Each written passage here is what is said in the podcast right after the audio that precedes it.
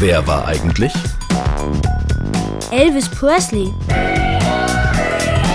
Well, it's one for the money, two for the show, three to get ready. Now Elvis Presley war der King of Rock'n'Roll. Ich glaube, das war ein großer Musiker. Der kam aus Amerika, glaube ich. Ich glaube, der war auch Schauspieler. Der hat Rock'n'Roll gesungen. Der hat mit der Hüfte so gewackelt. Das sah schon verrückt aus.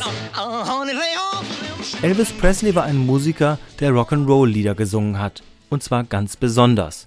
So mitreißend, so energiegeladen. Die Musik sprang wie ein Funke auf sein Publikum über. Vor rund 50 Jahren. Der hatte so unglaublich viele kreischende Fans. Der hatte ganz viele Glitzeranzüge und so an. Zu dieser Zeit waren viele Eltern streng und viele Jugendliche wünschten sich mehr Freiheit. Sie wollten mehr selbst bestimmen, was sie in ihrem Leben machen. Und da half ihnen die Musik, die gerade in Mode war. Eine wilde Musik zum Tanzen, der Rock'n'Roll. Besonders gut waren die Lieder von Elvis. Elvis Presleys Eltern waren arm. Sie lebten in den Südstaaten der USA. Die Familie hatte oft Hunger. Elvis wuchs als Einzelkind auf. Nach der Schulzeit fuhr er mit dem Lastwagen Material zu Baustellen. Und in seiner Freizeit sang er. Damals, Anfang der 50er, konnte man für ein bisschen Geld in einem Studio Lieder aufnehmen. Elvis wollte eines als Geburtstagsgeschenk für seine Mutter. Die Leute, die dort hörten, wie er sang, waren begeistert und fragten ihn, ob er nicht als Sänger arbeiten wolle. Well, right, Mama. That's all right for you. That's all right, Mama. Elvis hatte eine ganz eigene Art aufzutreten. Er hatte seine Haare als Tolle von vorne nach hinten gekämmt und guckte cool ins Publikum.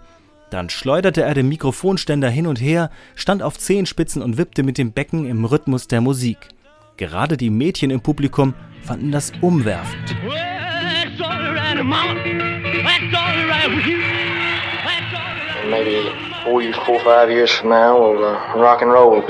In vier, fünf Jahren will keiner mehr Rock'n'Roll hören, sagte Elvis selbst und nahm immer mehr langsame, ruhige Lieder auf. lonesome tonight?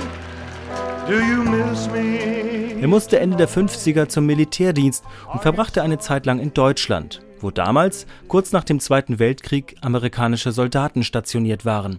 Einige Lieder nahm er auch auf Deutsch auf.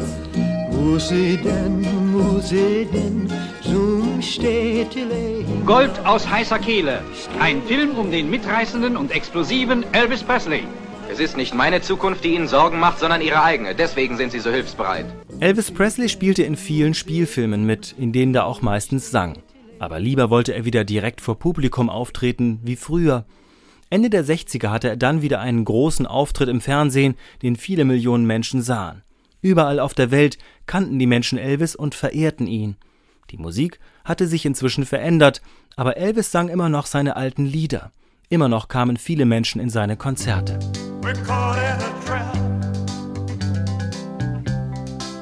Um sich herum hatte er viele Leute, für die er alles bezahlte und die so taten, als ob sie seine Freunde wären.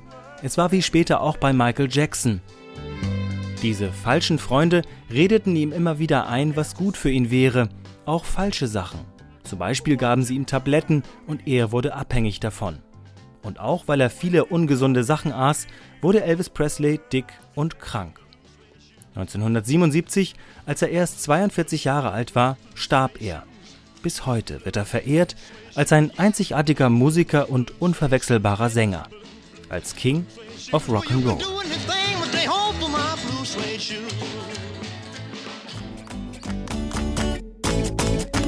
Das war ein Podcast von Mikado, dem Kinderprogramm von NDR Info. Wollt ihr mehr hören? Dann guckt auf ndr.de-mikado Podcast. Oder gebt Mikado in eurer Podcast-App ein.